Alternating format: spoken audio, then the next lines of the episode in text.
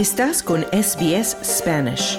Encuentra más historias fascinantes en sbs.com.au barra Spanish.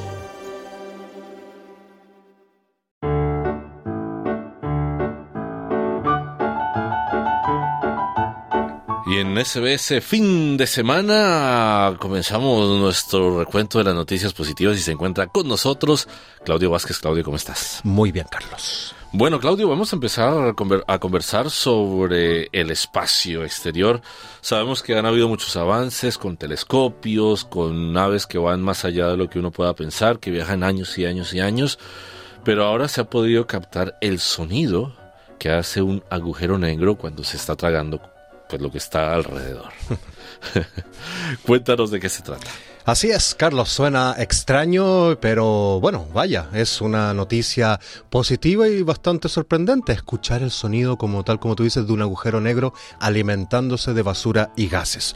Porque un equipo internacional de investigadores ha descubierto que hace unos 200 años el agujero negro Sagitario A, que se encuentra a 26.000 años luz de distancia de la Tierra y que está en estado latente, se habría despertado brevemente y hambriento y durante un año consumió todo el gas y el polvo que lo rodeaba. Pero a medida que la materia caía en las garras de este agujero negro y era despedazada, este emitía ráfagas de brillante luz de rayos X. Y este fenómeno hizo que el anillo de luz alrededor del Sagitario A brillara un millón de veces más que en la actualidad. La luz se reflejaba en las nubes moleculares galácticas cercanas y esto llamó la atención de los astrónomos. Uno de los coautores del estudio, el doctor Frédéric Marin, de la Universidad de Estrasburgo, en Francia, explica este fenómeno de la siguiente manera. Dice, para hacernos una idea del aumento de intensidad de la emisión de rayos X cuando el agujero negro salió de ese estado de reposo, es como si una sola luciérnaga escondida en un bosque se volviera de repente tan brillante como el sol.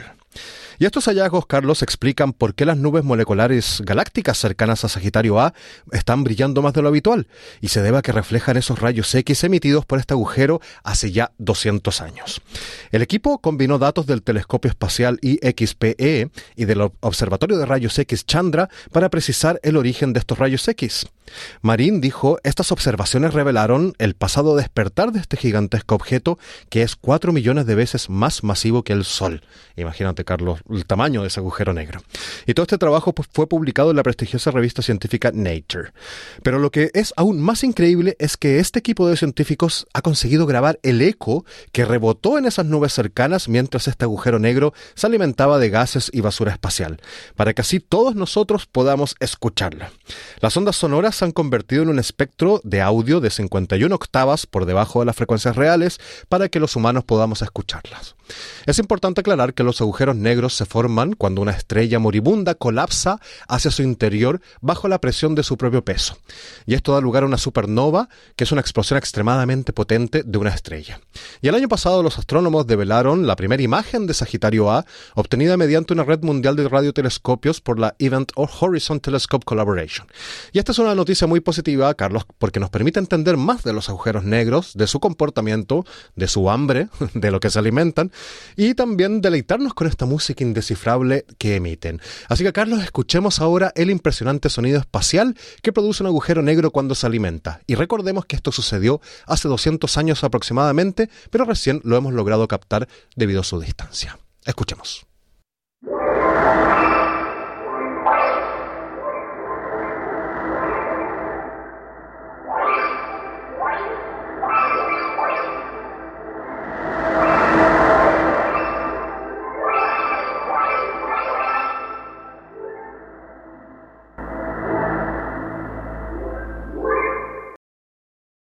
Bueno, bastante familiar el sonido que hace un agujero negro. Y del espacio sideral nos vamos ahora a la Tierra porque sabemos los esfuerzos conservacionistas que hay por parte de muchos gobiernos para tratar de evitar que muchas especies desaparezcan, Pero aquí en Australia se volvió a ver un reptil que hace muchos años se creía extinto.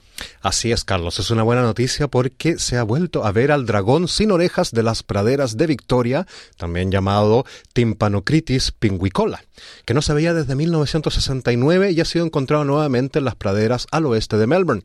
Si bien estos simpáticos reptiles se llaman dragones, no son ni tan grandes, ni lanzan fuego por la boca, ni tampoco cuidan tesoros, ni vuelan para destruir villas y poblados como nos enseñó la mitología.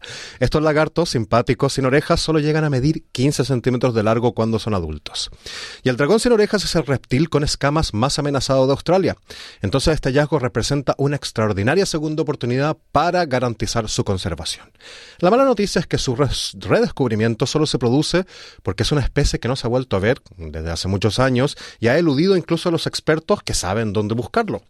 Los científicos han planteado tres iniciativas para que se lleven a cabo lo antes posible para salvar a este reptil en peligro grave de extinción. Estas son primeramente crear una población reproductora de conservación, gestionar la diversidad genética que le queda al reptil y criar suficientes ejemplares para luego devolverlos a la naturaleza. Luego también dentro del área de distribución de la especie hay que proteger los hábitats eh, que en su tamaño y calidad y cantidad necesarios para que se mantengan poblaciones de reptiles autosuficientes. Y finalmente hay que restaurar y gestionar estos hábitats y reducir las amenazas y reintroducir los dragones y controlar los resultados para garantizar así la viabilidad de la especie a largo plazo. Yendo un poco más al detalle, el primer paso consiste en salvar al dragón sin orejas de la pradera de Victoria, creando un centro de conservación de crías climatizado y libre de enfermedades. Lamentablemente esta es la única opción, es decir, sacar a los dragones de la naturaleza para llevarlos a este centro de conservación y garantizar que se perpetúen en el tiempo. Afortunadamente Melbourne cuenta con expertos que saben hacer estos experimentos, digamos estos experimentos de conservación, porque por ejemplo SOS Victoria y otros colaboradores ya en la última década evitaron la extinción, por ejemplo, de la zarigüeya pigmea de montaña, de la zarigüeya de Leadbeater de las tierras bajas, los meleros con casco, la rana bau bau, la rana corroboree del sur y también la rana arbícola moteada. Pero mantener viva una especie en un zoológico no es conservarla, así que es importante que gestionar un lugar donde pueda vivir este dragón, es decir, en su hábitat natural. Así que es un esfuerzo grande, lamentablemente los pastizales de las llanuras basálticas donde vive este dragón siguen perdiéndose a causa de la tala ilegal, del uso de fertilizantes, de la invasión de malas hierbas, del desprendimiento de rocas. Así que eh, hay que hacer un trabajo bastante grande de parte de las autoridades pero lamentablemente los científicos se quejan de, que Victoria ha incumplido en la última década sus promesas de reservar grandes extensiones de praderas de las llanuras occidentales para reservas de conservación de animales. Es probable que un programa de conservación de estos dragones sin orejas de las praderas de Victoria cueste alrededor de unos 56 millones de dólares en 10 años.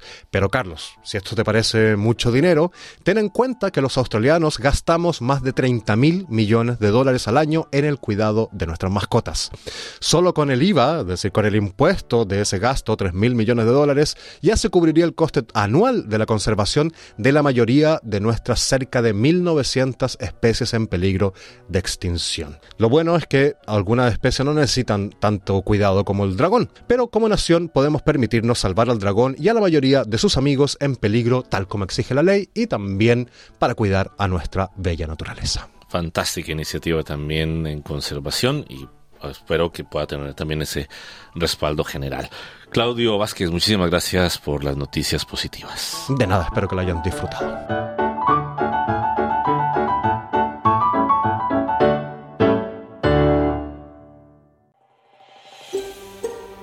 ¿Quieres escuchar más historias como esta? Descárgatelas en Apple Podcasts, Google Podcasts, Spotify o en tu plataforma de podcast favorita.